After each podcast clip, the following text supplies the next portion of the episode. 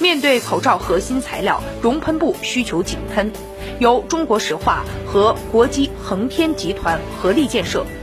年设计生产能力一万四千四百吨的北京燕山石化熔喷无纺布生产线一次开车成功。达产之后，每天可以生产四吨 N95 熔喷布，或者是六吨医用平面口罩熔喷布。这些原料可以生产一百二十万片 N95 口罩，或者是六百万片医用平面口罩。据了解，这条生产线包括两条熔喷无纺布生产线和三条纺粘布生产线，六百多名员工十二昼夜连续奋战。主要生产线比预计提前了四十八小时。